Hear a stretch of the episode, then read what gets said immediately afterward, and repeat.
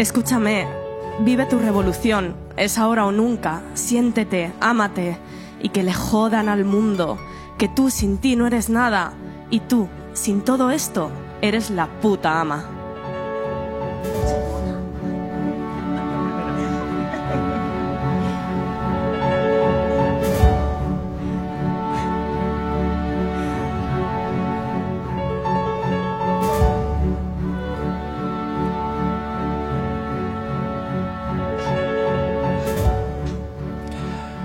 Bienvenidas, bienvenidos, edición 332 del hombre que se enamoró de la luna, que repetimos el lugar de grabación, repetimos este milagro reconvertido en programa de radio porque estamos en unos lugares más especiales del barrio de Malasaña. Estamos grabando hora y media de radio en la tienda de guitarras Headbanger un lugar donde nos deleita la vista y nos deleita lo bien que nos sentimos cuando traemos nuestra humilde propuesta de diferencia aquí en la sintonía de M21 Radio en el 88.6 de la FM, la radio del Ayuntamiento de Madrid.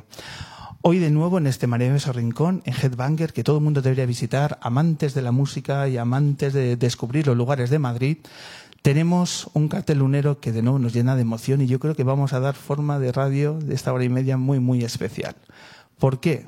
Porque tenemos a unos musicazos tremendos como son Aurora and the Betrayers de nuevo en la luna. De nuevo se suben a nuestro satélite con esas canciones maravillosas, con esa voz de Aurora García que siempre nos emociona y que están de nuevo aquí en la luna. Hoy cerraremos con la entrevista acústica y con una sorpresa muy especial que nos han traído aquí en El Hombre Luna, Aurora and the Betrayers.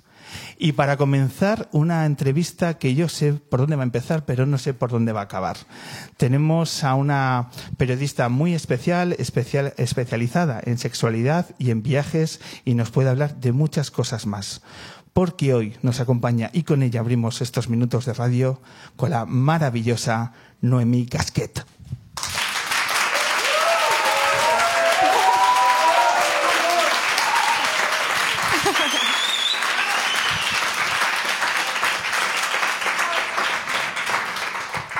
Noemi, bienvenida al hombre que se enamoró de la luna. Joder, voy a orgasmar nada más empezar, amigo. Empezamos en lo alto, nunca mejor dicho. Sí, sí, sí, de aquí para arriba ya. este es el, tono, el tono del, programa de hoy. qué bien, qué bien. ¿Qué tal estás? Muy bien, siempre. Bien. ¿Te gusta esta escenografía? Jo, me encanta esta tienda, ya te lo he dicho. Esta tienda es, es increíble. He venido aquí eh, con mi pareja, que él es músico, así que y la he disfrutado un mogollón.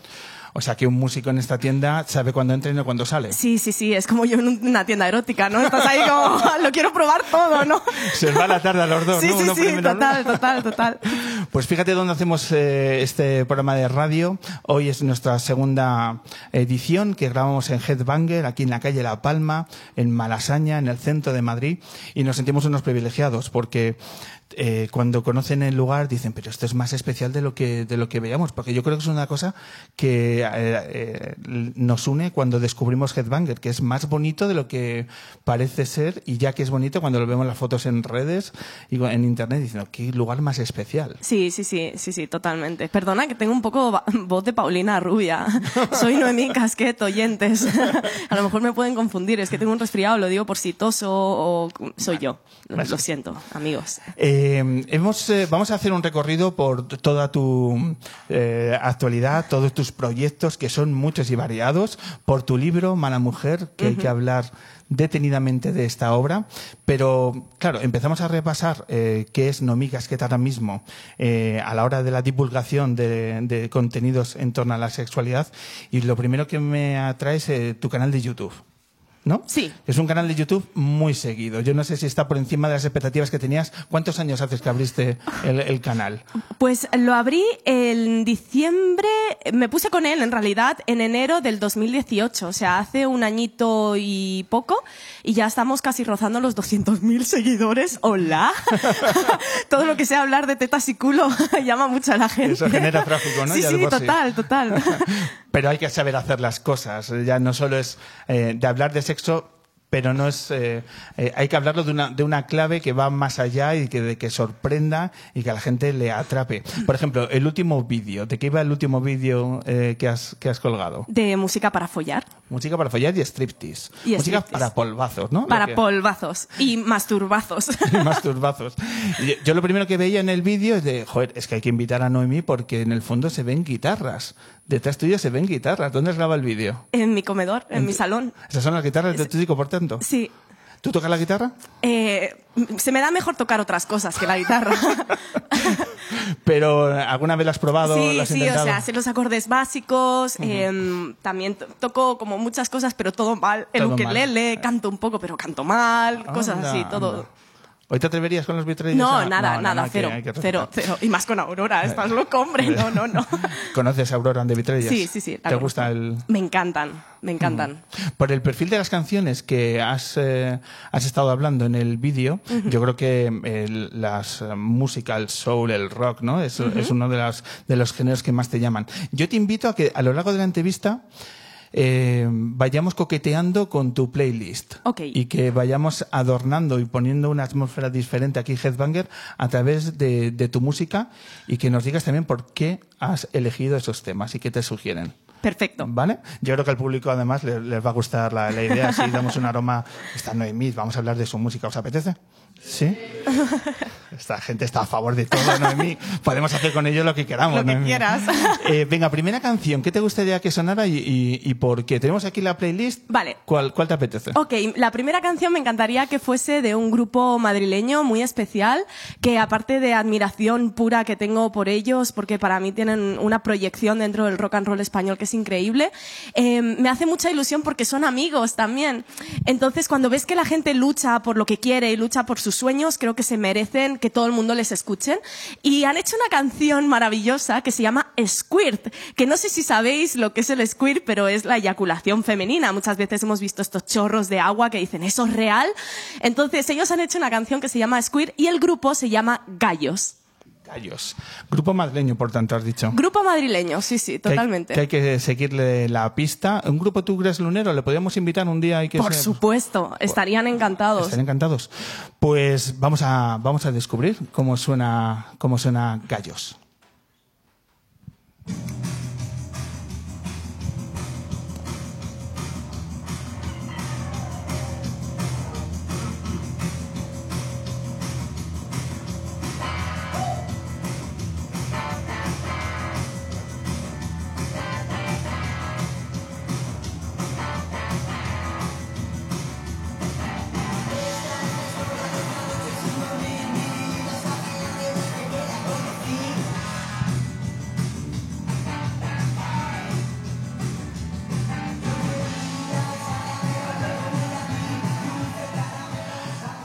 Vamos a ir conociendo de Noemí con, con, esta, con esta buena música. Eh, ¿Resides en Madrid? ¿Desde cuándo? Desde hace un año, el 14 de abril del 2018, cogí mi moto, puse primera y me vine directa. ¿Te viniste en moto? Me vine en moto desde Barcelona. Ostras. Bueno, desde Barcelona no, perdón, eso es muy cosmopolita.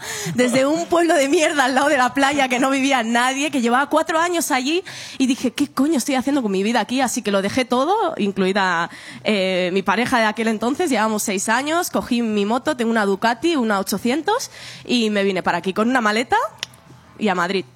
¿Y cómo te ha tratado esta ciudad? Bueno, muy bien, muy bien, en todos los sentidos, a nivel personal, a nivel profesional. También es que me vine con las ideas muy claras. Eh, sabía que tenía que estar en Madrid por algún motivo, llámalo intuición. Y, y como me vine con las ideas tan claras y con tantos miedos en la maleta de todo va a ir mal, socorro, ¿qué va a pasar? Eh, creo que me ha sorprendido lo bien que ha ido.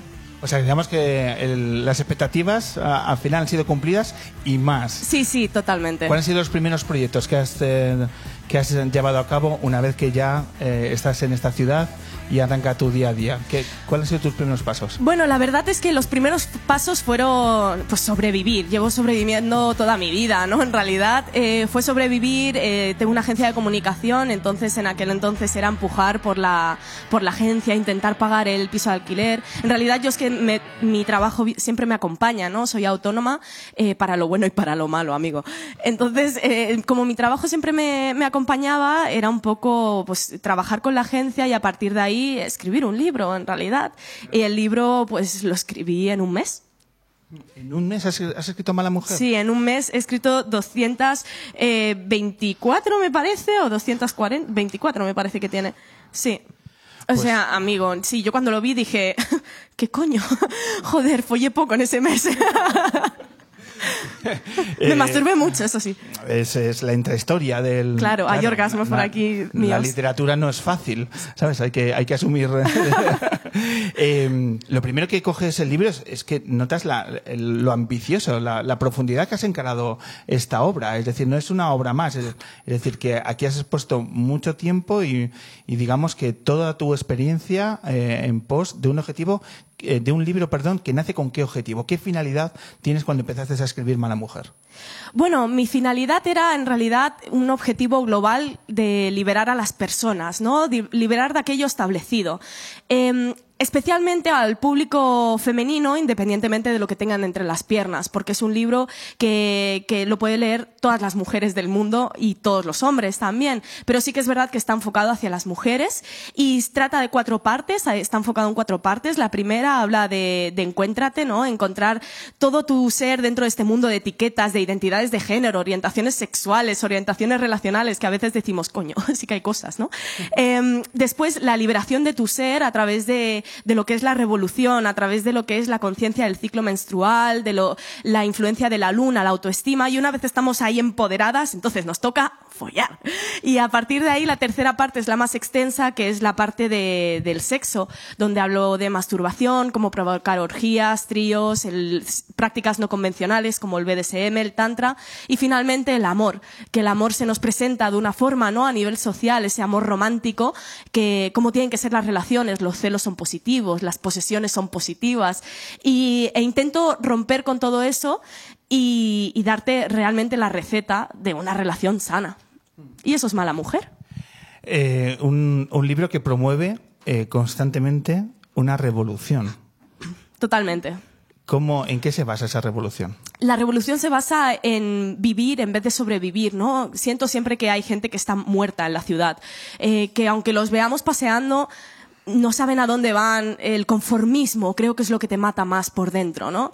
Y, e intento siempre que esa revolución sea la de vivir, la de darnos cuenta que nada más tenemos una oportunidad en esta vida, que este pasaporte nada más lo vamos a tener una vez, que es nuestro cuerpo, y que lo tenemos que disfrutar de la forma que tú quieras, pero disfrútalo. En mi caso es a través de, del sexo, por ejemplo, entonces intento siempre eh, transmitirlo a las personas, pero hay gente que lo puede disfrutar a través de la música, por ejemplo, a través de coger su maleta y dar la vuelta al mundo si le da la gana, ¿no? Hay muchas formas de disfrutarlo, pero hacerlo.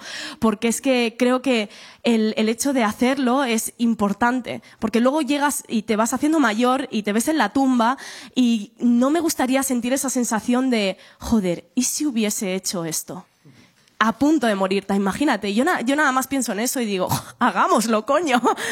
Como eh, el, pasándose el examen en ese último pensamiento, ¿no? sí, yo, yo, me imagino así la, la, muerte, que a lo mejor yo que sé, me atropella un día un camión y date tú que te dé por pensar ahí, espera un momento. Pero en realidad me imagino ahí rollo ya muy mayor, ¿no? En, en, ahí en mi cama diciendo, ¿y cómo ha sido mi vida, no? y de repente eh, empezar a pensar y decir, oh sí, nena, este coño está muy gastado. Que el último sea una sonrisa a, sí, sí, sí. ti mismo. O un orgasmo, eso sería la hostia. Eso sería la hostia. Eh, hablamos de una eh, revolución eh, con una dimensión muy individual, ¿no? Eh, que en, en la conciencia de cada uno, en la apertura de cada uno, se haya una revolución que puede ser muy potente, por tanto. Sí, fue una, fue una revolución que yo también viví, al fin y al cabo, ¿no? Porque creo que hay muchísimo de mí en Mala Mujer. Eh, de hecho, mezclo un poco la información con experiencias mías, tanto experiencias sexuales como experiencias personales en general. Eh, mi revolución empezó por, por la negación, sobre todo. Tuve una relación de maltrato desde los 14 hasta los 20 años y, y el haberme negado tanto mi bisexualidad, mi sexualidad, el cómo tenía que ser, la fidelidad, ¿no? Tenía que ser la buena mujer ¿no? La mujer perfecta que todos los suegros quieren, que no dice palabrotas y, y, bueno, y que no lleva escote, ¿no? Que todo es maravilloso, super cookie. Entonces, claro, cuando de repente dejé esa, esa relación, pude salir de ahí por fin, me di cuenta de mi vida, ¿no? Que no tenía. Entonces decidí empezar a resurgir. Tuve un ataque de ansiedad súper fuerte y a partir de ahí me planteé dar la vuelta al mundo en moto. Y, como estaba cagada de miedo, creo que fue una forma de empoderarme, el ver cómo estaba consiguiendo cosas. ¿Y cómo logras salir de esa situación tan, tan dura y tan aislada, ¿no? Por nuestras, eh, nuestros oyentes que pueden estar viviendo en una situación así, una situación tan complicada, de cómo logro salir de una relación que es absolutamente nociva ¿Cómo se logra, Noemí? Tú ahora lo estás expresando con una sonrisa, pero ¿cómo podemos ayudar a aquellas personas, a aquellas mujeres que en una situación similar necesitan que algo ocurra para poder lograr dar ese paso? Bueno, la verdad está en ti, en eso eres consciente todo el rato, en realidad, eh, pero es la droga más fuerte que hay. O sea, es una droga, es no puedes dejarlo, no puedes dejarlo, necesitas más, porque es muy difícil ver en el equilibrio intensidad y, ver cómo que eso que te pone, ¿no? Eh, es mucho más fácil estar en una montaña rusa, entonces tú ves cuando lo bueno es realmente súper bueno, se te parece súper bueno, pero no es que lo bueno sea súper bueno, es que lo malo es tan malo que lo neutral te parece la hostia, ¿sabes? Entonces, eh, no veía la intensidad y la felicidad en el equilibrio, porque no me daba cuenta que el equilibrio muchas veces es profundidad, ¿sabes? Que puedo eh, profundizar mucho más en el equilibrio y que por lo tanto me va a aportar más felicidad. Eh, yo realmente quise dejarlo a, a esta persona y, y me convenció otra vez y recuerdo estar en la moto llorando y diciendo, ¿qué coño estás haciendo otra vez? Es que no lo puedes dejar. Y ¿sabes lo que pasó? ¿Sabes cómo lo dejé? Te vas a reír, mogollón. Pues estaba un día en su ordenador y me pasé mis datos, esto no lo he contado nunca, eh, wow. Me pasé los datos de mi móvil a su ordenador y de repente eh, recuerdo que le dije, ay, te quiero enseñar un vídeo y tal, y me dijo, un momento, ¿y este vídeo? Y yo, mierda. Y yo, no, no, esto no es un vídeo de nada. No, ¿qué, ¿qué hay en el vídeo?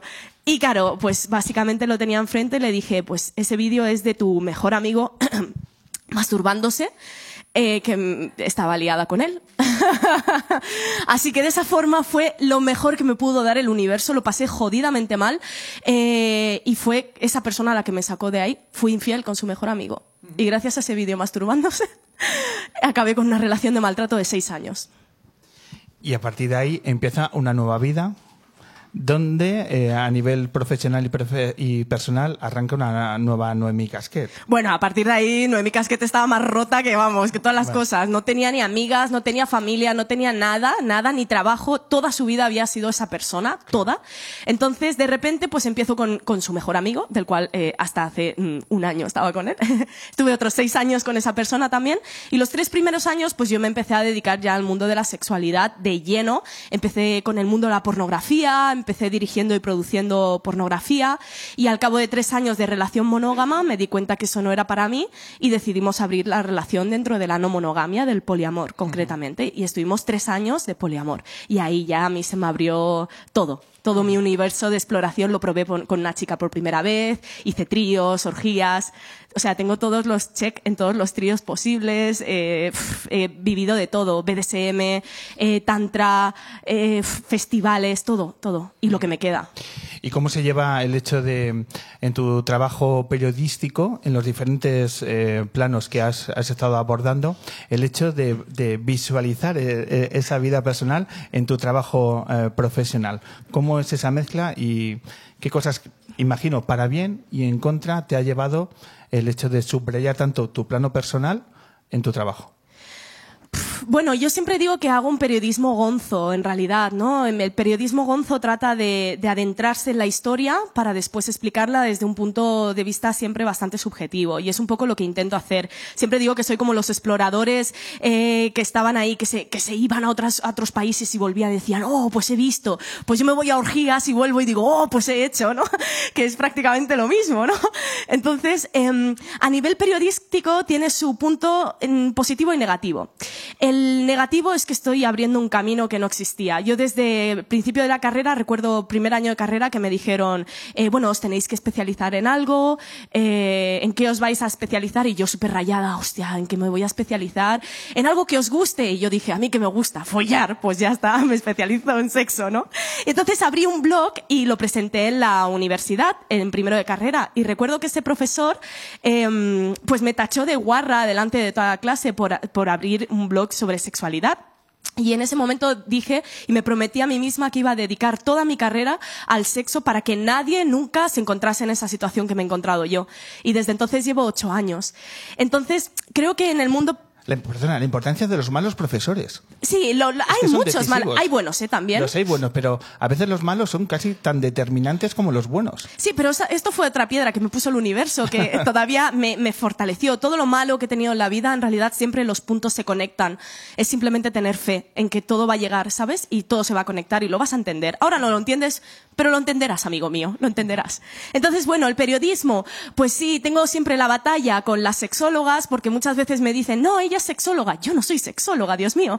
Eh, las sexólogas tratan el ámbito clínico. Yo divulgo sobre algo. Es como una persona que es periodista especializada en deporte, por ejemplo. No tiene por qué ser futbolista para hablar de fútbol. Puede estar muy especializado y haber investigado mucho y saber mucho del tema. Y nadie se sorprende. Pero cuando soy una periodista especializada en sexualidad, que no sea sexóloga, es como que me resta conocimiento al mismo tiempo. ¿Sabes? Y ahí hay una dicotomía que espero que con todos los años, o no, que me quedan por delante, pero que sean muchos, eh, pueda cambiar esto y que haya personas, periodistas, que puedan decir, oye, me quiero dedicar a divulgar eh, la sexualidad, porque es sumamente importante a día de hoy. Es que lo necesitamos. Claro. Ahora, por ejemplo, publicas Mala Mujer. Estamos en una sociedad que es eh, de lo políticamente correcto ya aburre. Y tú estás eh, en tus entrevistas, en tus vídeos, en las páginas de tu libro, intentando también romper eso. Imagino que también hay un desgaste, ¿no? Para luchar ya no solo con determinadas ideologías, pero también con este puritanismo que se nos ha instalado en nuestra sociedad y que no sabemos cómo darle la, la vuelta. ¿Cómo estás sufriendo tú esa, esa dosis de lo políticamente correcto en tu trabajo? Bueno, siempre he sido políticamente incorrecta y nunca me había dado cuenta hasta ahora que de repente digo ah y todo el mundo dice ha dicho ah, ha dicho ah. Entonces es como wow, espérate, tengo que mirar mucho mi discurso, ¿no? Eh, creo que Mala Mujer y, yo en realidad en general eh, soy una persona que no me gustaría cambiar eh, por adaptarme a unas reglas establecidas.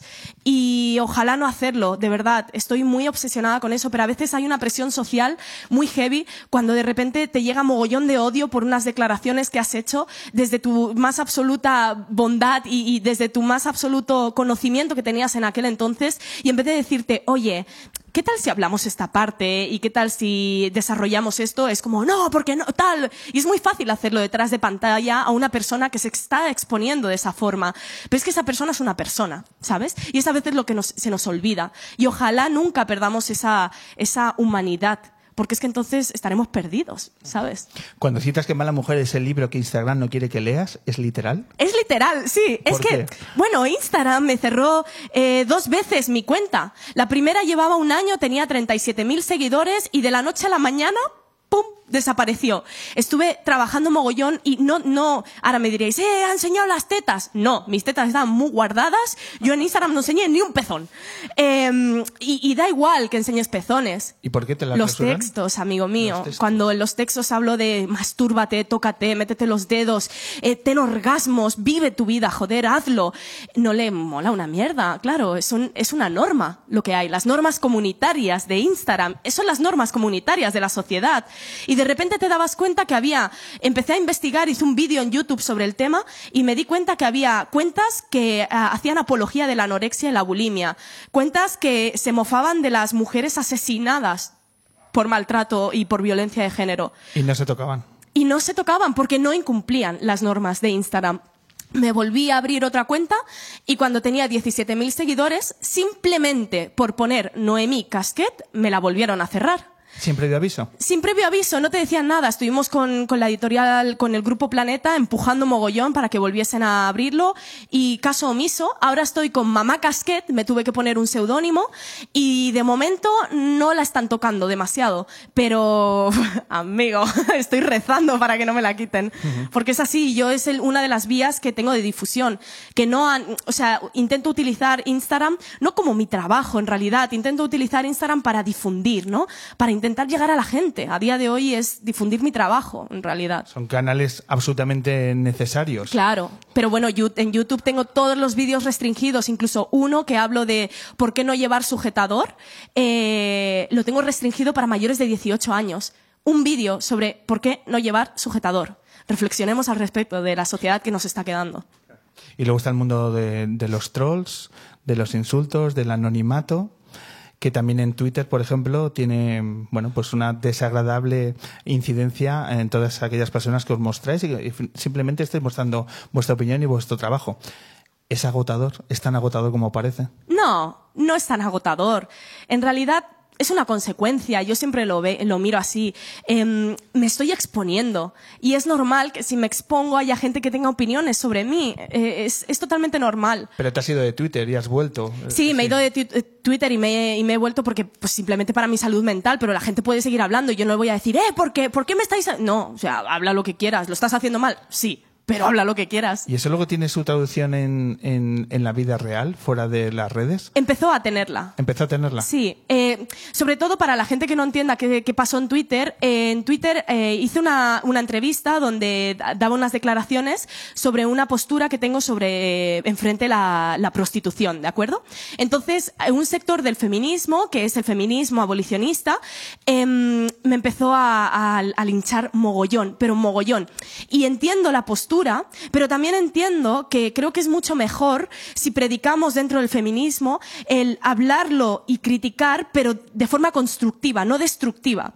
Y me vi que la gente me- se estaba mofando, o sea, amenazas eh, y son compañeras al fin y al cabo, y era lo que más me dolía.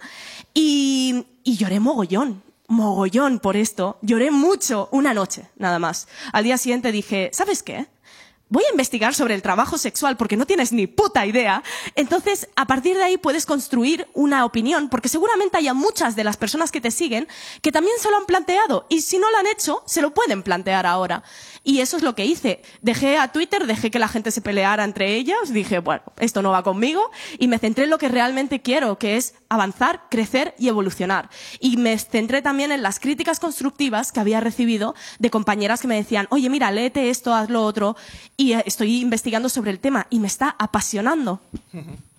Cuando hace unas semanas estuviste en La Resistencia y se viralizó tu, tu entrevista con Broncano, eh, entiendo que también que tu figura eh, es mucho más conocida, ¿no? Es- ese vídeo tiene, yo creo que son más de millón y medio de visualizaciones. Bueno, tres millones y medio en, en Facebook, amigos. Que lo he visto hoy ha sido como, ¿qué coño? Claro. Cua- Cuando digo eh, que en, en algún momento tiene que haber una traslación de la vida en, en Internet a cuando estás paseando por las calles de Madrid, a favor y en contra. ¿No? ¿Has notado también que ese ha sido un, salto, un punto de inflexión? Decir, joder, es que mm, a través de esa entrevista ahora soy reconocida por, por las calles. Bueno, ¿no- ¿Notas que ahora eh, es, coqueteas con el famoseo? No llego ¿No a eso, amigo. ¿No? No, no, todavía sigo una, siendo una cualquiera, en realidad, y, y los voy a seguir siendo toda mi vida. Eh, no, lo único que sí, de repente la gente se te queda mirando mucho, ¿sabes? Y te mira como, tu cara me suena, nos conocemos de algo, y tú, ¿Has visto la tele últimamente? Pero no, en realidad todo el mundo que se me ha acercado ha sido súper maravilloso y es algo tan bonito que de repente ves tu trabajo como es tangible, que la gente te agradece lo que haces o, o ostras, te vi, me encantó, muy bien. Una chica me paraba, sí, nos has empoderado, mogollón, yo también me masturbo y fue como, sí, tía, hazte pajas todas las noches, amiga. ¿Sabes? Todos ahí en Gran Vía y Sí, gritando ahí. no, no fue, no fue tan loco. No, no, no, no ha sido tan loco. Todavía puedo entrar en, en las librerías y poner mi libro ahí para que se vea sin que parezca parezca yo la autora. Por cierto, eh, imagino que el nivel de ventas de Mala Mujer eh, eh, te tiene solo que emocionar, ¿no? El, el, impacto que está teniendo. Sí, la verdad es que no me lo creo. Cada vez que lo pienso es como que me emociono mogollón. Estoy como lágrimas para adentro. Em, pues es que la verdad, yo escribí el libro y fue como, vale, he escrito un libro fuera, me dedico a otras cosas, ta, ta, ta, ta, ¿sabes? Soy como proyecto, proyecto, proyecto, proyecto. Y de repente tengo a Mala Mujer, eh, tercero más vendido en Amazon, eh, hemos entrado en las listas del mundo hoy, quinto más vendido el corte inglés, o sea, pum, pum, pum, y me han confirmado segunda y tercera edición del libro de Mala Mujer.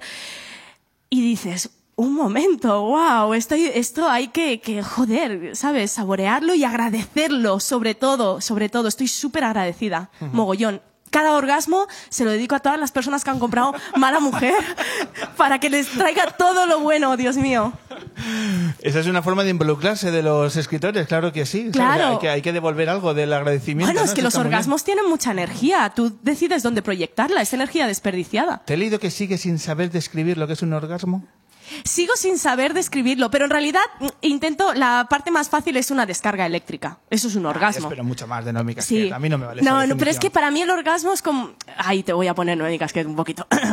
eh, ah, joder, yo cada vez que follo siempre digo lo mismo, pero es que follo con los dioses. En serio. O sea, para mí el sexo es sagrado. Es sagrado.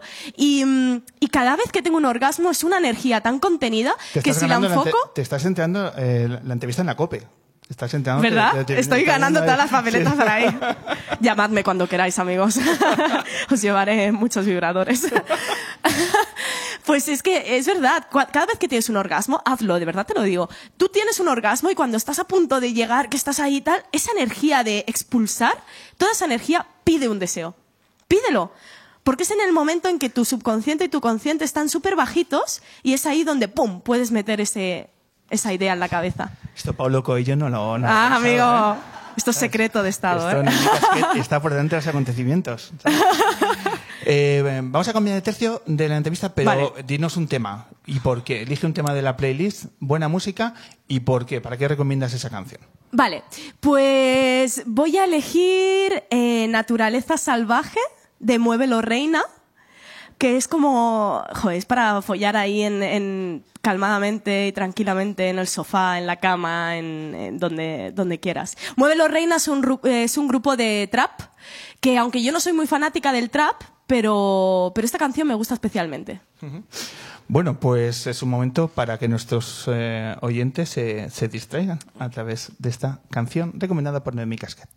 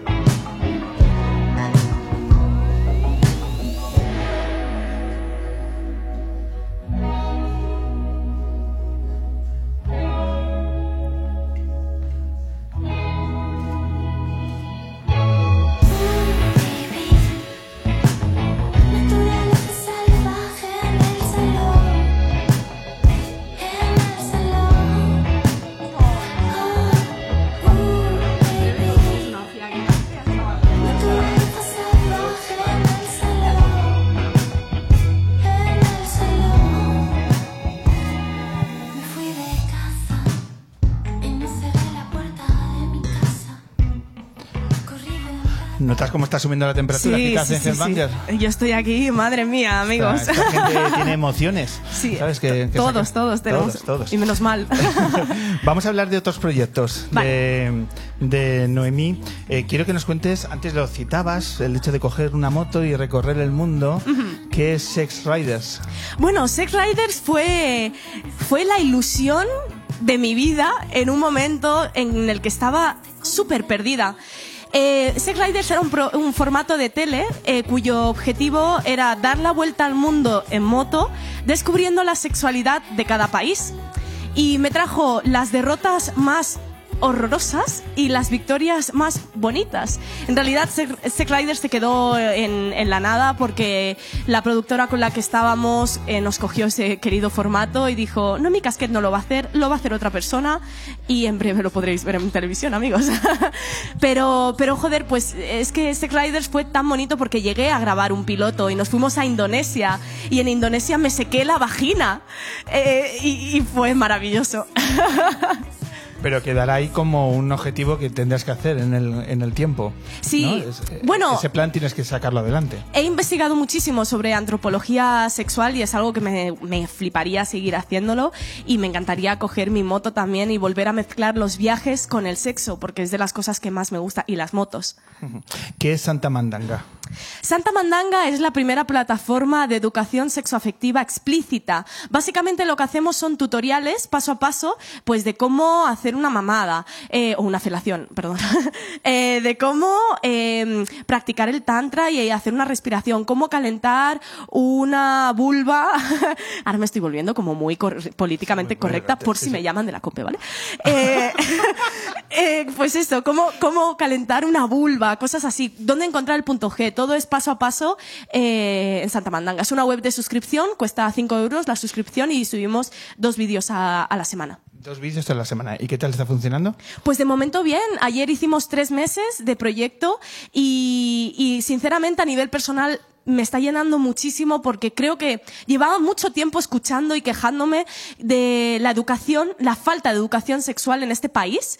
Y mucha gente también se quejaba pero nadie hacía nada al respecto. Y me he cansado y dije pues a tomar por culo voy a hacer algo, no tanta censura, voy a hacer algo realmente explícito, estoy harta de enseñar el sexo con plátanos, con mandarinas, con cosas así, voy a hacerlo con genitales reales y con gente real, a través de técnicas reales. Y eso es Santa Mandanga y la verdad es que estamos súper felices, súper felices. También tenemos una tienda online de exploración sensorial donde vendemos mogollón de cosas y vamos a vender muchas más cosas. Y básicamente queremos que sea un lugar donde la gente se sienta ellos y ellas mismas y puedan aprender, evolucionar, crecer y retomar esa educación que les han negado durante tanto tiempo. Y una educación que ahora a los adolescentes de, nuestros tiempos eh, se están formando en su sexualidad con el porno gratis en Internet, con el riesgo que conlleva. Bueno, tiene eh, ventajas y desventajas. Por un lado, creo que la sociedad con la que, o sea, la generación que nos hemos criado con el porno tan accesible, tenemos menos tabús con respecto al porno, porque antes tenías que estar escondiendo las películas, te las tenía, un amigo tenía una peli, quedabais todos con el amigo a ver la peli, las revistas de tu padre metidas en el colchón. Es una, es una generación que ha visto porno codificado. Claro, que, que lo veías así, ¿no? Y decías, he visto una teta. Literalmente. He visto una teta. Y no solo que lo veías, sino que lo grababas. Claro, Para luego ver las mejores jugadas. Claro, pues imagínate, todo eso te conlleva, estoy haciendo algo malo, malo, malo. Pero claro, mi sociedad, o sea, mi generación, hace así, clic, y tiene todo el porno del mundo. Y da igual, porque dice, ¿eres mayor de edad? Sí. ya está. Entonces, ¿qué pasa? El problema está en que los niños y niñas de 9 a 11 años, hay un estudio que dice que van a ver porno por primera vez sin ni tan siquiera buscarlo. De repente les va a aparecer ahí, pomba, una polla, taca, taca, taca, y va a decir, ¿esto, esto qué es? ¿A qué edad? de 9 a 11 años. Y recibimos educación sexual si la recibimos a partir de los 16. Eh, y a partir de los 18 ya, a los 17 y 364 días no eres, mm, no está permitido, pero a los 18 años clean cumplidos ya tienes acceso a todo, ¿no? Al alcohol, al, porno, y no tan preparado para nada absolutamente.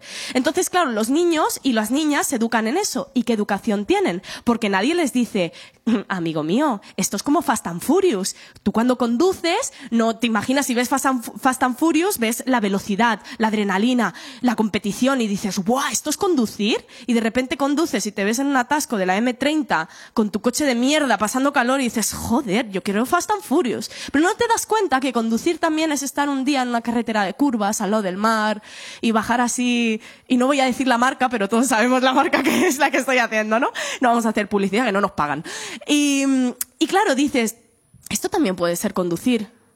En el sexo pasa exactamente lo mismo. Vemos como los penes son súper grandes, los tíos aguantan muchísimo, las tías están, las tocas y empiezan a gemir y están dispuestas a todo y no se tocan ni el clítoris y ya tienen orgasmos. Claro, si tú ves esa educación, de repente cuando tienes tu primera relación sexual, te pasa lo que me pasó a mí, que dije, pues vaya mierda, ¿sabes? ¿Esto qué es? Y, y no, no, no te sientes, eh, sientes que estás siguiendo un patrón, que no es el sexo que a ti te gustaría hacer, porque te han negado algo muy importante y es tu eh, exploración. ¿A qué edad recomendarías que eh, leer Mala Mujer? Mala Mujer la recomiendo sobre todo, ¿A bueno, partir de qué edad? de mm, niñas y niños yo recomendaría rollo a partir de, de 12 a 14 años hasta los porque el otro día me, me escribió una chica, me hizo mucha ilusión y me dijo, mi abuela se ha leído tu libro y tiene 85 años y está encantada, no me lo quería dejar. Decía, este libro es muy bueno. Y yo, bueno, nunca es tarde, amiga mía, nunca es tarde si la dicha es buena. Em, pero sí, sí, a partir de los 12, 14 años, en, en realidad, y deberíamos empezar a educar sobre sexualidad antes. Porque es que antes empieza el estímulo ya. Ayúdenos a descubrir eh, otras mujeres que están haciendo esta misma labor de divulgación y de defensa de, de- todo lo que estás promoviendo, pero desde diferentes planos. Eh, estás- estamos conociendo el tuyo desde el periodismo, pero por ejemplo, Natalia Ferrari, eh, María Riot, ¿qué podríamos conocer de estas personas? Porque hay que poner en relevancia. Bueno, Natalia Ferrari ha desaparecido del mapa, pero en su día fue una prostituta eh, que hizo muchísimo activismo dentro de las redes sociales y o- ofreció muchísimas entrevistas sobre su visión del trabajo sexual. Y María Riot es otra chica, es argentina y ahora sigue también en activo, ya sí que la podéis seguir en Twitter, en Instagram. Ella es trabajadora sexual y está haciendo muchísimo por el, por divulgar la postura del trabajo sexual y creo que siempre eh, es bueno escuchar a, a estas partes. Tenemos que tener en cuenta, claro está, que es una parte de la prostitución porque hay otra parte que, que no es tan bonita, ¿no? Y que es con la que tenemos que acabar y erradicar, pero luego también tenemos que darnos cuenta que de repente hay mujeres que quieren ejercer libremente. ¿Hasta qué punto una mujer es libre en un sistema marcado, no? Eso es la pregunta que nos podemos hacer.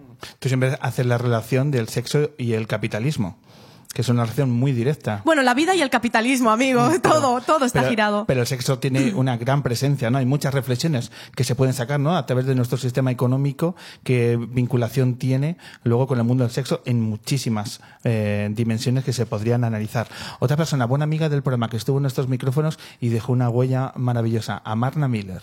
Bueno, Marta Miller actualmente no está tan metida en el mundo de, de- Por eso no me gustaría hablar de ella en un contexto sexual, pero sí que es verdad que en su día hizo muchísimo sobre la divulgación de la pornografía. Eh, y ahora mismo está muchísimo más centrada en todo lo que es eh, viajes, su furgoneta en su día, ahora ya no, pero en general viajes, y, ahora su vida en Madrid. Eso es. Y desde aquí, además, la- eh, vino a la luna poquito después de dar eh, de ese paso y sus reflexiones, además, eran muy bien construidas y con una profundidad que a, muchos eh, sorprendía y que yo creo que hay que escuchar cuando ella eh, habla de, estas cuestiones. Yo creo que también eh, sigue siendo un, un referente ¿no? para, para hacernos pensar y para esas, esas conciencias. Para acabar, Noemí, que no te queremos quitar más tiempo, ¿qué fue de tu portada en interview?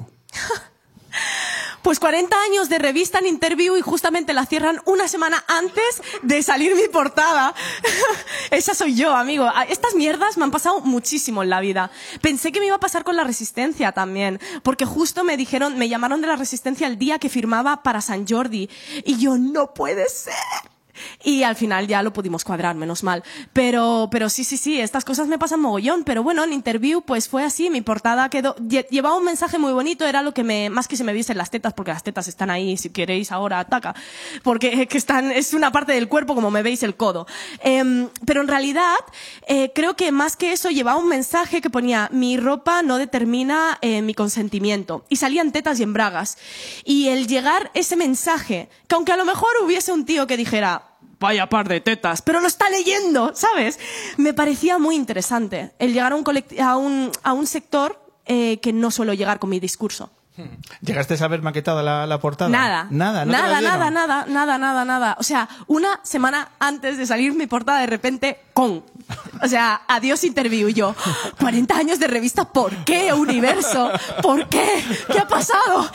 Así es mi vida, amigos. Soy gafe por naturaleza. Bueno, es experta en remontadas, también podríamos Sí, decir. ¿no? bueno, todo pasa por algo, siempre lo digo. Así que esa portada no tenía que salir y ya está. A seguir para adelante. No podemos estar en un punto y decir, joder, ¿y por qué no? ¿Y por qué no? Es que no ha salido, punto. Sigue, ya está. El tiempo que perdemos en pensar las cosas que no han salido es tiempo que perdemos en pensar las cosas que van a salir. ¿Qué os parece? Que mente, ¿eh? Que mente. ¿eh? ¿Has visto? Luego pensarlo. Cuando- luego cuando veáis en el metro, pensar en esa frase. ¿Eso sabes qué es? Los orgasmos, que los direcciono. Y además un deseo, que es tres de momento, ¿sabes? Noemí, ¿sabes? De pronto el público lunero, ¿qué qué cosas tengo que hacer ahora que de pensar? No es Vivir es la primera, creo que es la más Qué- importante. Qué tensión, qué tensión.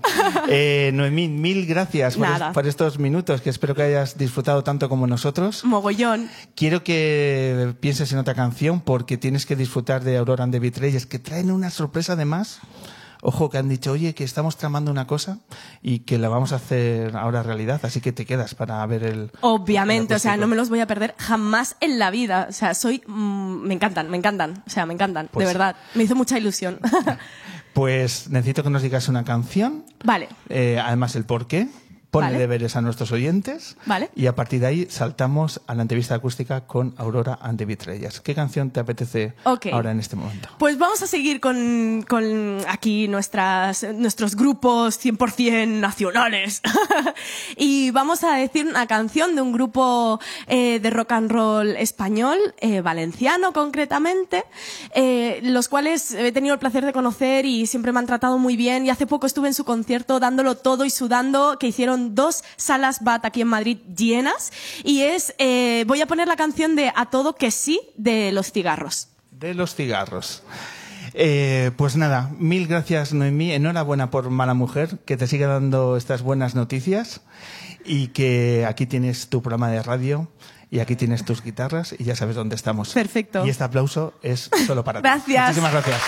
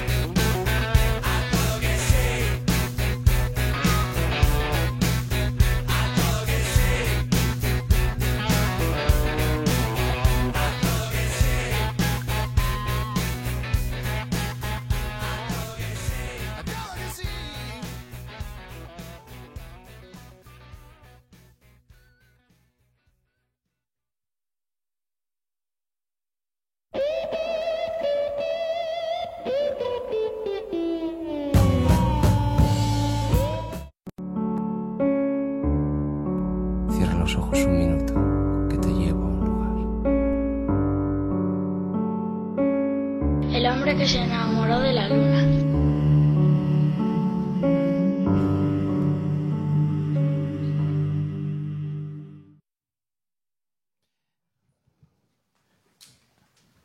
Vamos a arrancar la segunda parte del hombre que se enamoró eh, de la luna, edición 332. Ya lo sabéis, en la sintonía de M21 Radio, desde este lugar maravilloso que yo no me canso de recomendar, que es la tienda de guitarras de Headbanger, que está aquí en la calle La Palma y que hoy está además llena de público, que ahora mismo tiene una cara de expectación, porque tenemos una banda que nos visitan por tercera por tercera vez, por tercera ocasión, que estuvieron con nosotros cuando estábamos en la Sala Costello, en el Café La Palma, y que en este segundo programa que grabamos en Headbanger nos llena de orgullo decir que tenemos a cuatro musicazos, porque hoy volvemos a emocionarnos con las canciones de Aurora and the Betrayers.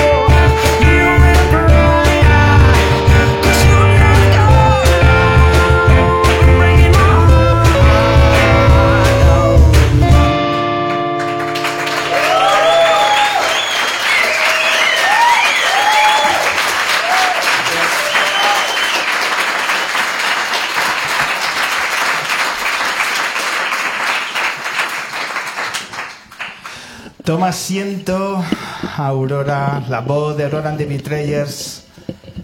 Qué bien suena, oye, qué temazo, Aurora. Bienvenida de nuevo al hombre que se enamoró de la Muchas luna. gracias. ¿Qué tal? Gracias a todos.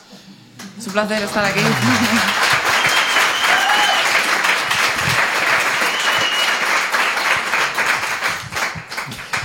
Oye, qué bien ha sonado, qué bien ha sonado Aurora and the Betrayers. Gracias a ellos. Gracias a ellos. Este público, hemos, tra- hemos trabajado un público hoy con un perfil ahí muy de acompañante para los Betrayers. No te creas que hoy ha venido, hemos puesto un filtro ahí, ¿sabes? Había que hacerlo. Siempre, siempre sube el nivel. Claro, ese es, es un público exigente eh, en comparación con nuestros músicos, que quiero, como siempre, que Aurora presentes una alineación muy especial porque tenemos que decir, claro, eh, la sorpresa ya la han descubierto eh, nuestro público, pero nuestros, nuestros oyentes deben de saber que los Betrayers han recibido una visita muy especial. Cuéntanos.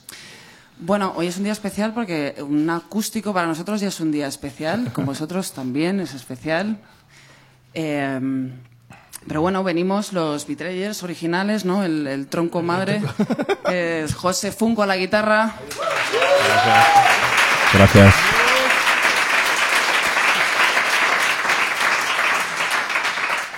Martín García a las teclas.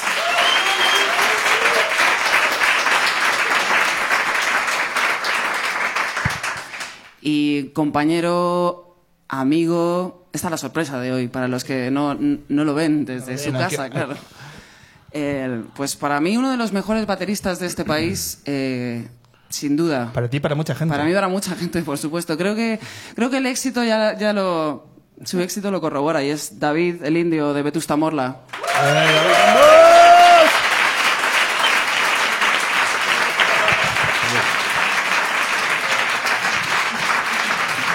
Un honor. David, bienvenido al, al hombre que se enamoró de la luna. Eh, te Encantado. reencuentras también con, con estos micrófonos. ¿Qué tal estás? Muy bien, estupendamente, pasándolo bien con mis compañeros, con los que llevo tocando muchos años, aunque ahora no pueda tocar tanto. Claro, las agendas son las agendas, ¿no? Efectivamente. Eh, contadnos cómo ha sido eh, esa persuasión de los Betrayers para que David eh, esté aquí. ¿Ha costado? ¿Son meses de negociación o es todo mucho más fácil? Fue muy complejo. Realmente somos vecinos y quedamos para tomar un café y le dije, ¿te vienes? Y me dijo, venga. Y algo, algo así fue. Sí, sí. Pues así de fácil es el mundo de la, de la música, ¿no? A veces cuando las agendas, ¿no? Le- Quizá cuando la, la gran oportunidad es que las agendas cuajen, ¿no? Y Bueno, cuando es Generalmente, natural- las, cuando hay agendas complicadas, cuando más fácil es, es cuando queda poco para el evento. En plan de, ¿qué tienes que hacer a las 7 de la tarde? En plan de, venga, puedo, justo puedo. A quemar ropa, ¿no? Sí. A quemar ropa. Claro que Eh, Pues nada, David, bienvenido eh, de nuevo al, al hombre que se nombra la luna. Hablamos hace un tiempo, ¿te acuerdas de, sobre tu libro de la rumba catalana? Hace cinco años estuvimos presentando el, el recopilatorio sobre rumba que hice con mi compañero José Manuel Gómez Bufi. Eso es, eso es. Así que nada, para nosotros es un placer tener aquí, eh, tenerte de nuevo en nuestros micrófonos.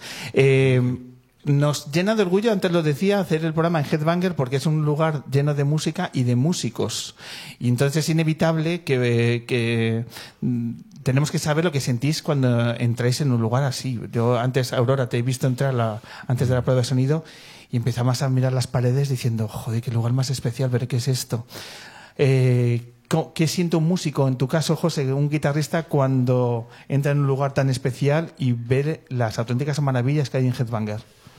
Hombre, es una, es una tienda muy, muy especial porque eh, es pintona, como todas las tiendas de guitarras, pero claro, ellos lo que hacen es recuperar muchas guitarras que, que, bueno, pues que son antiguas, años 60, años 70, y las restauran para que, para que o sea, las dejan pues de puta madre, la verdad.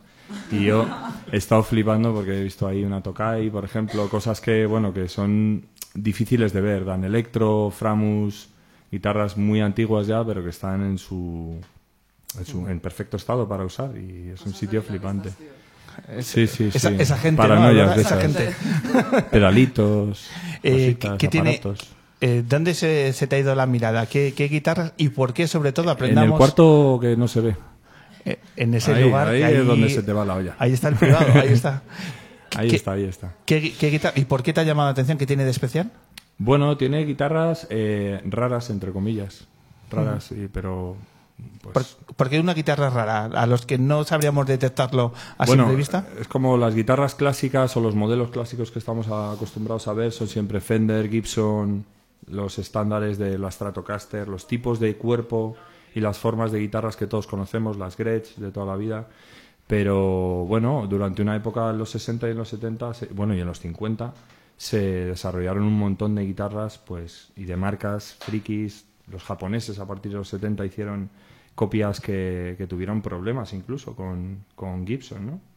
Y bueno, pues son guitarras que son muy especiales, tienen una sonoridad especial, tienen tienen son difíciles de encontrar no son difíciles de encontrar son difíciles de encontrar en buen estado y, y cuando están en buen estado tienen muchísima personalidad Aurora, ¿tú te defiendes con la guitarra? Mm, No. sí como que no No, no, yo toco mejor el piano que la guitarra. El piano. No, la- no. Pero está tirando de modestia aquí. No, no, no. Realmente lo que mejor toco es la pandereta. no os ríais, tiene su complicación, ¿eh? Anda como yo, ya tenemos un punto en común. Sí, no, toco un poco mejor el piano, pero también lo toco mal. O sea que. La guitarra es un instrumento que me gusta verlo, me gustan mucho los guitarristas, pero me da mucha pereza tocarla.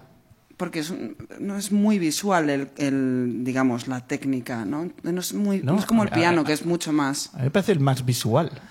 Visual, hombre. Si me dices tocar el bajo, Molón, creo- ahí no hay es. literatura en el bajo. No, en el bajo, ¿quién quiere tocar el bajo? Es verdad. Yo abro ese frente siempre con el- lo- todo mi cariño y un abrazo a todos los bajistas de este país. Pero lo decíamos el otro día, ¿quién con ocho años no dice ha yo de mayor quiero ser bajista? Es que nadie- ¿Quieres, quieres que- tocar un- una, una buena guitarra? Cuando empiezas a escuchar música no sabes para qué vale el bajo, realmente. Hasta que lo quitan y dices, ah, vale. vale. Ah, amigo. En este programa estamos aprendiendo mucho de música y si habéis escuchado la entrevista anterior con Noemí, estamos aprendiendo música para un momento muy especial. ¿Vale? Hemos tocado, hemos tocado, nunca mejor dicho, una playlist para los mejores polvazos, striptease y demás. Me gustaría, vosotros como músicos, ¿tenéis alguna aportación que aportar, que sumar en esta playlist? ¿Cuánto dura el programa, dices? A bote pronto, ¿alguna que diríais? Pues mira, eh, a Noemí podemos decir que sumase a su playlist, que ya se ha viralizado, eh, ¿algún tema que diríais, pues mira, no estaría mal sumar esta u otra? yo es que he sido padre recientemente no estoy un poco desconectado de, este asunto Digamos que no tienes Spotify últimamente. ¿no? hasta dentro de un tiempo yo creo No. Let's Get It On de Marvin Gaye a la lista directa. Yo Ah, pero que no la tiene. ¿Estaba? lista, ¿verdad, Ah. Ah, pues me, me Está- ofendería, está me ofendería. Toda la discografía de Al Green, sin duda. Pero- Pero vamos. Sí. Sí, sí, entera. David, ¿alguna idea que aportar? Eh, Barry White también, ¿no? Lo habéis puesto, ¿no? Barry White. Y, y es que me estaba acordando de una canción también mítica de esa época de los 70, creo que se llamaba Jungle Fever, pero es que no recuerdo bien el nombre del grupo, no sé si era el nombre del grupo de la canción, y también una canción que también fue como un hit específicamente por eso, y también muy censura de muchos sitios. Estábamos hablando ahí antes atrás de John Mayer con sus, sus detractores y tal. Bueno, pues eh, todos. Estoy, estoy viendo que, que el público está pensando. Eh, David, ¿y alguna canción de Vetusta que podríamos poner en la lista?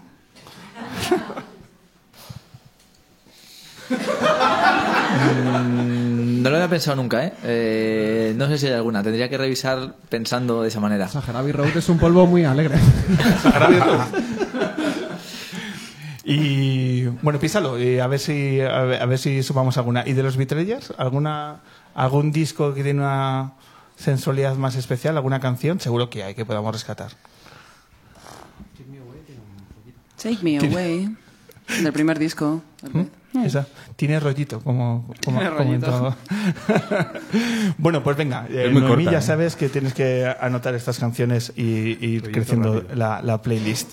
Eh, contadnos, eh, venga, vamos a aterrizar un poco en el momento en el que están los Betrayers. Hace pocas fechas habéis cumplido cinco años. Eh, ¿Eso qué significa? Cinco años de los Betrayers que le habéis dado un poco al coco sobre el paso del tiempo, en qué momento está la banda, cinco años, tres discos, ¿cómo está ahora mismo la formación? Pues tú lo has dicho, cinco años, tres discos, es mucha intensidad. Son, ha ido todo muy rápido, ha cambiado muy rápido la banda. desde el principio, desde el primer disco hasta el tercero. Yo creo que ha sido un cambio constante todo el rato, con un montón de conciertos todos los años. Realmente no hemos parado en ningún momento. Mucho cambio de miembros, mucho cambio de estilo, reinventándonos. Ha sido muy intenso. Entonces, yo creo que a mí personalmente me da la sensación de que no me he enterado de muchas cosas de las que han pasado. Y vemos fotos del 2013, 2014 que empezamos. Y digo, parece que han pasado 15 años, ¿sabes? Ha sido todo ha sido todo muy intenso. Pero vamos, yo creo que no nos podemos quejar de- del punto al que hemos llegado haciendo lo que hacemos, que cada vez además ha sido más enrevesado, más complejo y cada vez ha tenido más público y más gente dispuesta a escucharlo. Así que ¿Qué cuestiones se complejizan más con, a la hora de- del transcurrir de una banda como los Betrayers? ¿Dónde ves que dices, joder, es que de cómo se hacían las cosas, cómo las hacemos ahora, cómo las hacíamos hace cuatro o cinco años, la verdad que sí que ha habido un salto. eh, Yo creo que apren- aprendemos de la logística, de cómo organizarnos entre nosotros, de cómo empezar a hacer las cosas mejor eh, a todos los niveles, ¿no? Es que simplemente el hecho de cuando no tenemos una oficina real así que nos lleve todo, porque nosotros nos hemos hecho todo nosotros mismos siempre. Entonces vas aprendiendo a hacerlo mejor, pero es mucho trabajo, entonces hay muchas veces que te sobrepasa. O sea, es, es inevitable que te sobrepase un concierto tras otro o te viene un disco, se te viene encima, no llegas a la presentación, ¿no? Son, son cosas muy difíciles de gestionar cuando no te lleva una gran oficina. Es una realidad. Cuando entre los tres tenéis que hacer la letra pequeña y la grande, ¿no? De, Claro.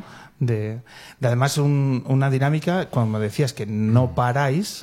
Estáis, por ejemplo, en este año que habéis hecho... ¿Cuántos conciertos habéis hecho ya? Eh, En 2018 fueron 52.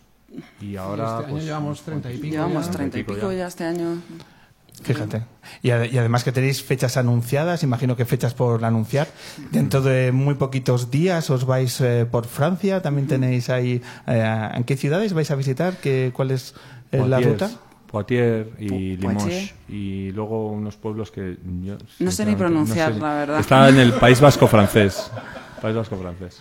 Poitiers. Poitiers, Limoux. Blois, Limoux. Luis, Blois. Luis Blanc. No sé, no sé, es que no sabemos ni pronunciarlos. Tienes que ensayar el muchas gracias a todos. El speech, totalmente. Claro, hay, hay que afinar ahí, Sí. ¿sabes? Hay que, hay que afinar. Eh, también tenéis fecha en Madrid porque vais a estar en un festival de mucho calado, en el décimo aniversario del Cultura Inquieta. Sí. Contadnos, para los que no hayan descubierto todavía el Cultura Inquieta, ¿cómo es? ¿Cómo es este festival? Pues es un festival bastante ecléctico, la verdad. A nivel de programación está es bastante interesante. Vas y puedes descubrir muchos grupos de distintos estilos, muy a la europea diría yo, a nivel de, de programación. Y siempre artistas mm, ya con, con nombre y gente artísticamente muy interesante y también cosas nuevas que bandas emergentes que puedes conocer propuestas muy interesantes. Eso se agradece, ¿no? El, el- el hecho de que tenga un cartel mucho, muy ecléptico se agradece en el sentido de que muchas veces son demasiado monotemáticos y previsibles los, sí. los carteles de nuestros festivales, ¿no? Esa, ese punto de riesgo se agradece a la hora de que haya programadores que asuman, bueno, que, que diferentes eh, géneros y sonidos pueden estar perfectamente mezclados en un festival. No hay muchos, o es una sensación equívoca que tengo yo. No, no hay muchos de ese, de ese tipo, es cierto. Además, vosotros que siempre habéis intentado huir de que os etiqueten como grupo Soul y, vuestra redefinición como sonido a lo largo de ese tiempo ha ido en esa apertura, ¿no? Que es algo que vosotros estáis buscando, que no se, no se encasillen de la forma más sencilla posible, que al final es una es un simplismo que no debería recurrir ni bueno para vosotros ni para vuestro público. No, hombre, yo entiendo que es que la gente necesita etiquetar un poco las cosas, saber lo que va a haber o cuando hablas con alguien. He visto una banda tal y qué onda es. Bueno, pues etiqueta. No, lo que pasa es que cuando realmente muchas veces la prensa copia de aquí y de aquí y de aquí y de aquí y al final dices, joder, estamos currándonos, mm, yo que sé, un concepto nuevo, una personalidad nueva, la banda sigue rodando y que te etiqueten con un disco. De repente, claro, dicen banda de soul, la gente te ve con el tercer disco en directo y dice, pero ¿qué es esto? Claro, no, no es lo que se esperaban. Entonces también es un poco frustrante a nivel artístico que te metan en una cajita pequeña, ¿no? Lo que no pueden copiar son ideas como las vuestras, la vuestra de sacar un sencillo, un single, cada 50 días. Un compromiso que adquiriste cuando cumpliste 5 cinco años, que eso ha quedado en las redes y que me gustaría saber cómo, eh, porque os van a auditar, ¿sabes? Vuestros fans os van a auditar, es decir, cada 50 días está ese single, ¿cómo lo lleváis? Ya ha llegado la notificación de Montoro, ya la tenemos. El primero ya llegasteis tarde, que pedisteis disculpas, el segundo, ¿qué tal ha ido? ya ni eso, ya ni disculpas ni hostias. Yo- nosotros tenemos una batalla con nuestro jefe de prensa que nos dice, o sea, lo hacéis todo al revés de todas las bandas. Todo lo que tenéis que hacer lo hacéis al revés. Y es que muchas veces también es la realidad. Nosotros hacemos todo. Todo es todo. Hasta hace poco hemos estado conduciendo la furgoneta, eh, haciéndonos todo. Salimos del escenario, corremos al merchandising, para pa, pa, pa, pa, pa. hacemos nuestra propia contabilidad, la- los diseños, los carteles, el no sé qué. Y el- entiendo que la gente muchas veces no es consciente de todo el trabajo que lleva hacer esto, ¿no? Pero eh, pues no llegas, ¿no? Aurora, pero cuando salís a la carretera, ¿salís los tres? Salimos la banda completa. ¿Pero alguien más os acompaña o todo, todo la autogestión hasta el más Todo, todo. amplio sentido de la palabra? No viene nadie de que nos... O sea, si tú te tienes que pegar con un promotor, que lo suyo es que el artista no lo haga, lo haga el manager, eso a nosotros no nos ocurre. Yo voy y le digo, oye, mira, esto, esto, no, no, o sea, esto no es lo que yo te he pedido, ¿no? Es la cruda en realidad. ¿Quién echa gasolina en la furgo sois vosotros? Etc, etc. Todo. En lágrima. El, el conductor, bueno, el conductor que llevamos ahora. Pero sí, sí, es, es así. Es Rock así, and roll. Es así de intenso. Eh, vuestras próximas fechas hemos hablado de, de Cultura Inquieta, hemos hablado de Francia. ¿Cuáles, a qué otras ciudades vais a ir próximamente? Pues vamos a Vitoria este sábado, que vamos a, a tocar ahí en la Plaza de los Fueros, como un concierto de la Final Four de básquet. En la Final Four, qué Sí. bien. Oye, Va a llover mucho, pero bueno, ahí vamos a estar tocando en la calle. y es que tenemos un montón de conciertos que todavía no nos dejan anunciar. Ay, amigo, Claro, esa es la ay. típica historia que dices, tenemos muchos que- conciertos. vale, vale, que hay que seguirnos en redes. Que- que tenéis que este, estar atentos a las atentos redes. y demás. Claro. Oye, Nora, cuando hablamos antes con Noemí que eh, hay que tener una pluralidad a la hora de proyectos y demás que hay que encarar, eh, no puedo frenar a, a tener esa curiosidad sobre, cuéntanos cómo fue tu experiencia televisiva con Leitmotiv. Todo va muy rápido, yo no sé ya si te acuerdas, eh, si acaso, de cuánto tiempo eh, estuviste, uno o dos meses, No, no, estuve 15 días nada más. 15 días, Nada fíjate qué más. intenso fue. Muy intenso, sí. ¿Cómo fue? ¿Cómo- ¿Cómo te sentiste en un formato tan eh, impactante de una de las mejores producciones que hay en nuestra televisión y, y estar ahí en, en primera línea? Bueno, para empezar, muy, muy arropada porque el equipo es encantador. O sea, yo creo que todos los músicos que van ahí a tocar, todo el mundo lo dice, te tratan súper bien, todo el mundo es, de verdad, encantador desde el primero hasta el último. Y, y bueno, pues eh, diferente. El hecho de que tengas tu control en el escenario con tu proyecto, con no sé qué, con, no, no es lo mismo que la tele. La tele es otra historia, todo lleva tiempos muy estrictos, ¿no? De repente te están aquí 4, 3, 2, 1, a cantar. y bueno, pues un aprendizaje muy bonito, pero muy diferente. ¿Es exigente la televisión desde dentro? Sí, claro. ¿Qué aprendiste? Es que ha sido lo, ma- lo- lo más intenso. ¿Te, te dan ganas de, de repetir del hecho de vivir una experiencia como, como esa? Además, son unos programas, eh, ahora que estamos hablando, el otro día lo hablamos con Ariel Roth, que parece que estamos redescubriendo la música en nuestra televisión. Y Leitmotiv es uno de los pocos programas donde se defiende la música en directo. Creo que es el único Es el mismo. único. O sea, que es que es una isla de donde se respeta al músico y ta- para tratarlo en directo y además con una producción súper cuidada, etcétera. Eh, que desde aquí nuestro aplauso y reivindicar espacios y programas donde, bueno, que, no parezca que son es- eh, programas excepcionales donde se pone la cultura y sobre todo nuestros músicos en un contenido tan, tan importante como la- una de las mejores producciones televisivas. Yo creo que eso hay que reivindicarlo, ¿no? Desde dentro. Sí, hay que reivindicarlo, por supuesto. No obstante, al final nosotros lo decimos siempre. Creemos que tanto los medios de comunicación como los promotores, como las discográficas, son los responsables de apostar por, por ello. ¿no? Nosotros, por mucho que lo pidamos, en el fondo, si no tiene audiencia, esa audiencia la tienes que generar tú, creo yo. ¿no? Tienes que poner un, problema, un programa, una hora, ¿no? donde la gente pueda ver la música, no a las dos de la mañana. ¿no?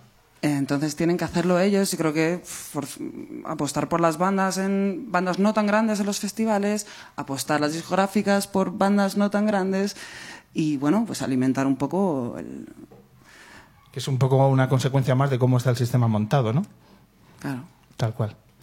Bueno, pues benditos sean estos espacios y yo voy a reivindicar el mío donde sigamos ahí apostando por, por la música en directo y de tener además bandas tan diferentes y con tanto talento y que sigáis sosteniendo porque habéis firmado los primeros cinco años de los muchos que le quedan a Aurora de Vitrelles por delante.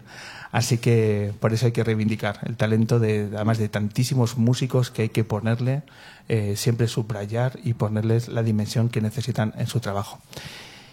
¿Qué habéis pensado para los dos temas que, que nos vais a, ¿Qué habéis a deleitar ahora? ¿Qué os apetece tocar en este momento de vuestras vidas? A ver, vamos a hacer la baladita para, para follar. Para no apoyar. Pues así, es un Eso programa así. que dice las cosas como son. Utilizamos un lenguaje lo he dicho como en voz alta. castellano. Eh, súbete un poco, Funko, hazme el favor. ¿Y cuál es esta baladita? Esta balada es... Shadows Go Away, Eso. del primer disco. Venga, a por ella.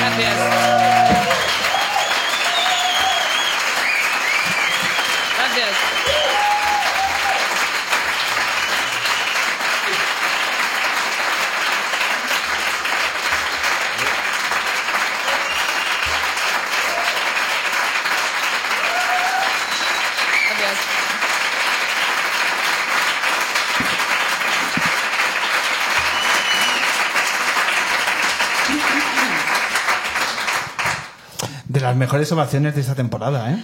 Que lo, que, que lo, que lo sepáis. Te digo, este público suena más que otros más grandes que hemos... ¡Ey! Mucho, mucho más. es- esa es la actitud Betrayer de la luna. Compañeros, mil gracias por A acercaros vosotros. a este viaje a la luna de nuevo, que nos encanta saber que estáis en un momento de forma extraordinario. Enhorabuena además por el perfil de los fichajes. Yo creo que tenéis una muy, un buen acento, una buena mirada para los fichajes. ¿Vale? Una joven promesa, pero apunta. Una joven promesa, sí, sí. Está ahí en algún proyecto que tiene que consolidarse, pero poco a poco. puntito, a puntito. Está a puntito, consolidado a puntito. David, muchísimas gracias por acercarte también y por sumar de una forma tan cálida. Da recuerdos a los vetustos, a todos y cada uno de ellos, buenos amigos del programa. Y el resto que voy a decir, Betrayers, que ya sabéis que esta es vuestra tercera visita y ya ponemos en agenda para el año que viene y que nos vayáis contando. Muchas gracias. Vuestras, ¿vale? Un verdadero placer. Aurora de Betrayers.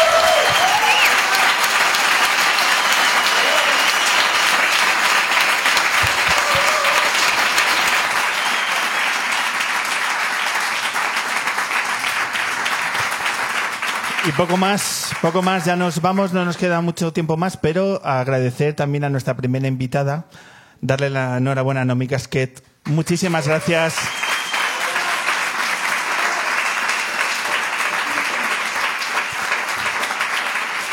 Muchísimas gracias porque ser mala mujer es un muy buen ejemplo, así que muchísimas gracias Noemí. Y simplemente ya lo último, dar las gracias a mi pedazo de equipo lunero. Ahí está Vicky Cantos que hoy ha estado en todo y además en el vídeo.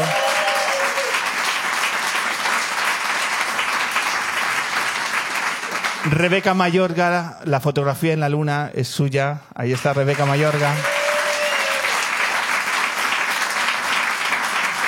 En las redes luneras ha estado Martina Del. Muchísimas gracias, Martina.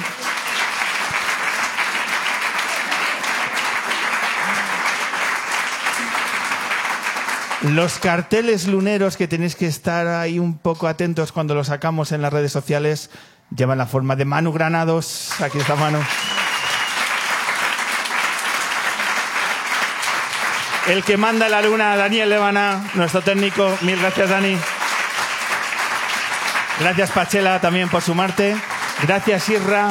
Muchísimas gracias.